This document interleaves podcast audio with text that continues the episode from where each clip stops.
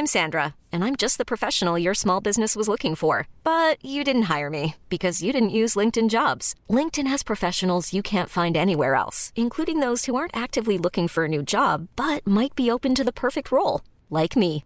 In a given month, over 70% of LinkedIn users don't visit other leading job sites. So if you're not looking on LinkedIn, you'll miss out on great candidates like Sandra. Start hiring professionals like a professional. Post your free job on linkedin.com/achieve today.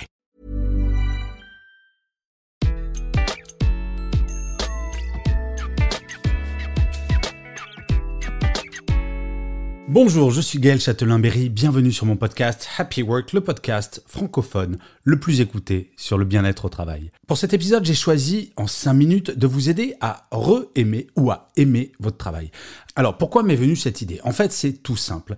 J'ai entendu une interview d'un des anciens directeurs artistiques de Spotify qui disait je peux passer une journée où 100 personnes vont me faire des compliments sur mon travail si une seule me fait une critique, ça va me gâcher ma journée. Et en fait, j'ai pensé qu'on est toutes et tous comme cela. On a tendance à retenir beaucoup plus le négatif que le positif. Et ça, et ça, c'est quelque chose dans la nature humaine. Et oui, nous n'y pouvons rien. Notre cerveau est beaucoup plus attentif au négatif qu'au positif. Et par ailleurs, nous retenons le négatif trois fois plus que le positif.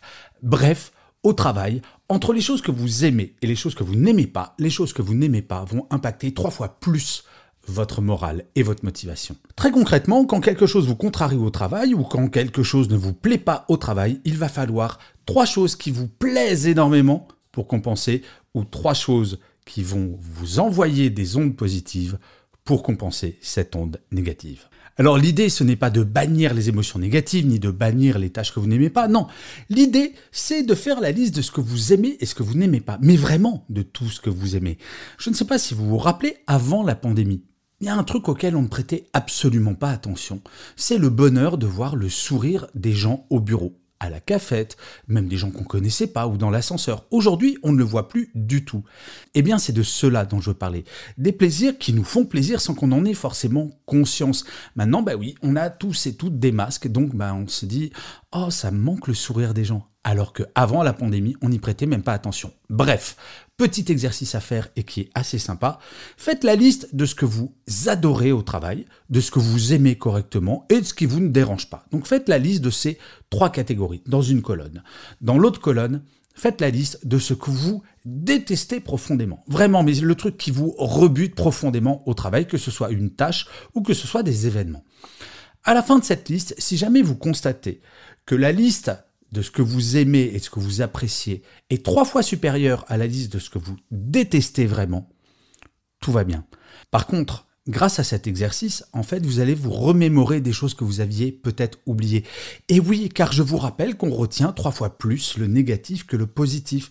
En vous forçant à vous remémorer ce que vous aimez, ce que vous appréciez, vous allez peut-être vous rendre compte que la liste est beaucoup plus longue que vous ne l'imaginiez. Et dans la liste de ce que l'on aime, ça peut très bien être le café qu'on prend avec des collègues. Il faut vraiment tout mettre. Alors que se passe-t-il si la liste de ce que vous détestez est égale ou plus longue que la liste de ce que vous appréciez? Eh bien, il faut agir. Est-ce que vous pouvez effectivement agir en réduisant le nombre de ce que vous n'aimez pas ou, peut-être plus simple, en augmentant la liste de ce que vous aimez à votre travail? Et véritablement d'avoir une action en vous disant il faut impérativement que j'ai trois fois plus de positifs que de négatifs pour au quotidien me sentir bien dans mes baskets. Parce que l'idée, ce n'est pas que une question de motivation, c'est une question d'état mental. Je ne sais pas si vous le savez, mais 45% des salariés se déclarent en détresse psychologique actuellement. C'est absolument gigantesque. Je ne dis pas que ce petit exercice va résoudre le problème, mais par contre, très clairement, si jamais vous vous sentez un petit peu down, comme on dit actuellement, un petit peu avec le moral dans les chaussettes. Faire cet exercice va vous permettre de vous remonter le moral, de prendre conscience ou de reprendre conscience qu'au final, tout n'est pas si sombre. Et oui, notre cerveau a tendance à voir le verre à moitié vide, mais ça c'est notre nature. On peut lutter contre et essayer de voir le verre à moitié plein et surtout de faire en sorte que cette moitié pleine remplisse petit à petit tout le verre. Et je finirai comme d'habitude cet épisode par une citation. Pour celui-ci, j'ai choisi une phrase de Voltaire qui disait ⁇ J'ai décidé d'être heureux parce que c'est bon pour la santé. Je vous remercie mille fois d'avoir écouté cet épisode de Happy Work ou de l'avoir regardé si vous êtes sur YouTube. N'hésitez pas à vous abonner, à mettre des pouces levés, à mettre plein d'étoiles, à mettre des commentaires. Ça, c'est mon Happy Work à moi. Je vous dis rendez-vous au prochain épisode et d'ici là, plus que jamais, prenez soin de vous.